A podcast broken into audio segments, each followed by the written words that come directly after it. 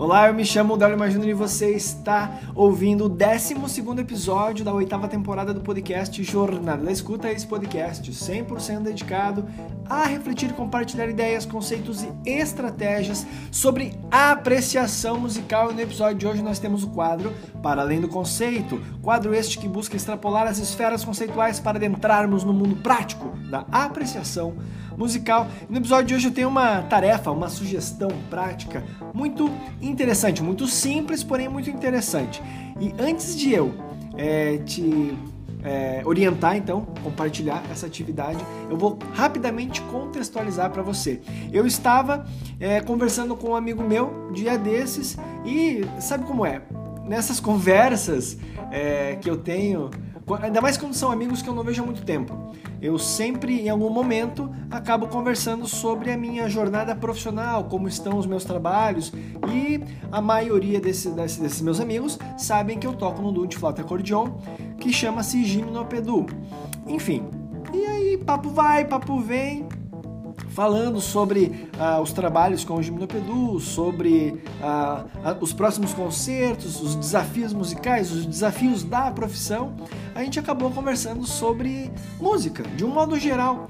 E ele fez uma pergunta para mim muito, muito interessante, muito recorrente, mas muito interessante. Del, o que, que você ouve no carro?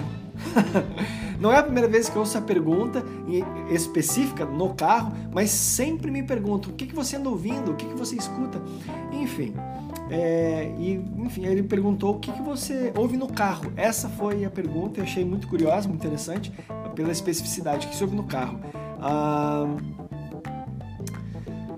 e eu respondi exatamente o que eu ouço. Eu tenho uma variedade muito grande de, de, de música.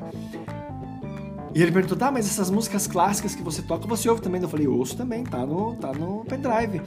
Na... E o que, que você ouviu hoje? Aí eu falei, cara, exatamente hoje, quando eu tava vindo pra cá, eu tava escutando blues. Eu tava ali num, né, uma, uma experiência e tal.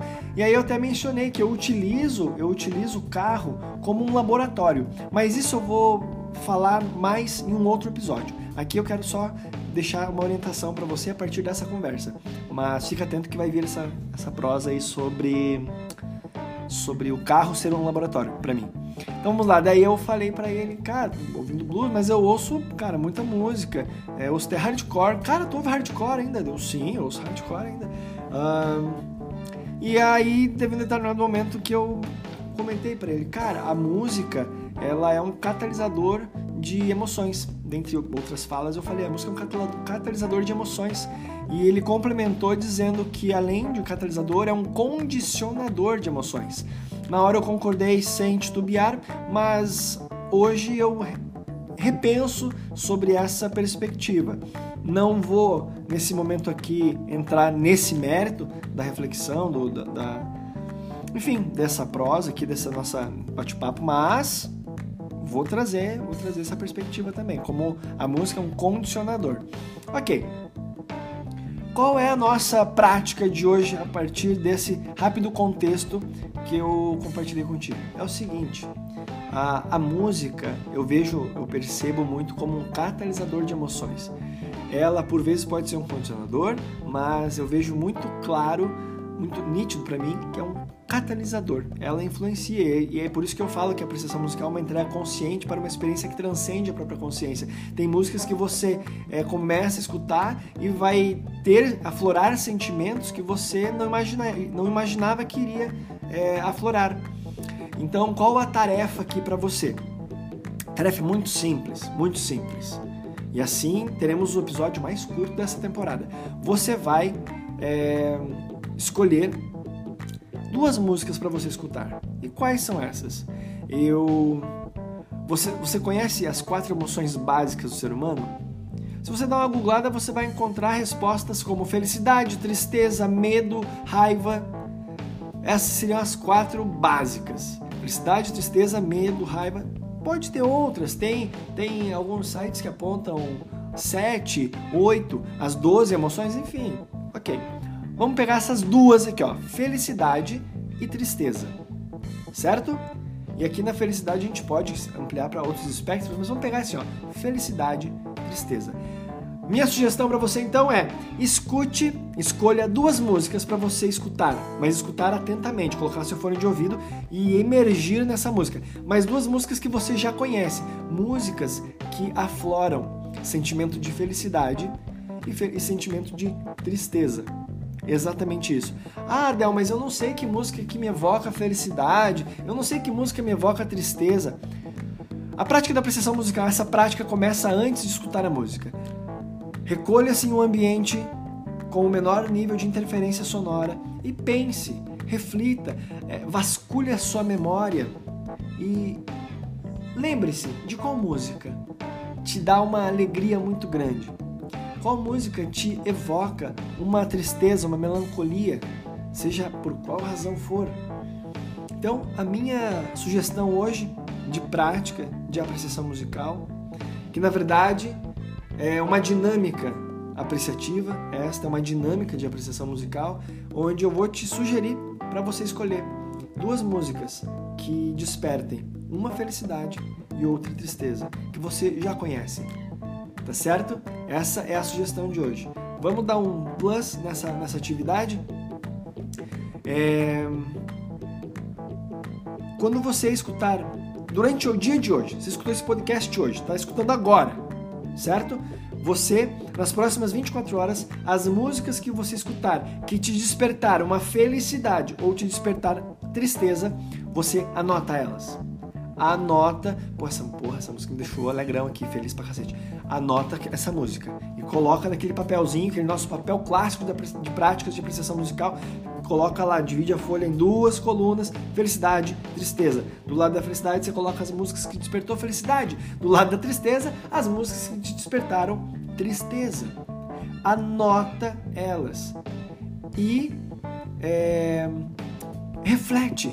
Por que, que essa música te proporcionou, te é, aflorou esse estado emocional de felicidade e de tristeza. Isso é só a ponta do iceberg, é só o início de uma prática de apreciação musical. Eu costumo falar que quanto mais adentramos no mundo da apreciação musical, mais flertamos com o autoconhecimento. Quanto mais é, entendemos por que, que essas músicas despertam é, determinadas emoções, mais entendemos sobre nós mesmos e as relações que temos com as músicas que escolhemos escutar, bem como essas que somos, entre aspas, obrigados a ouvir. Então essa é a tarefa de hoje. Escolha duas músicas e, e, e permita-se sentir. A dinâmica é simples.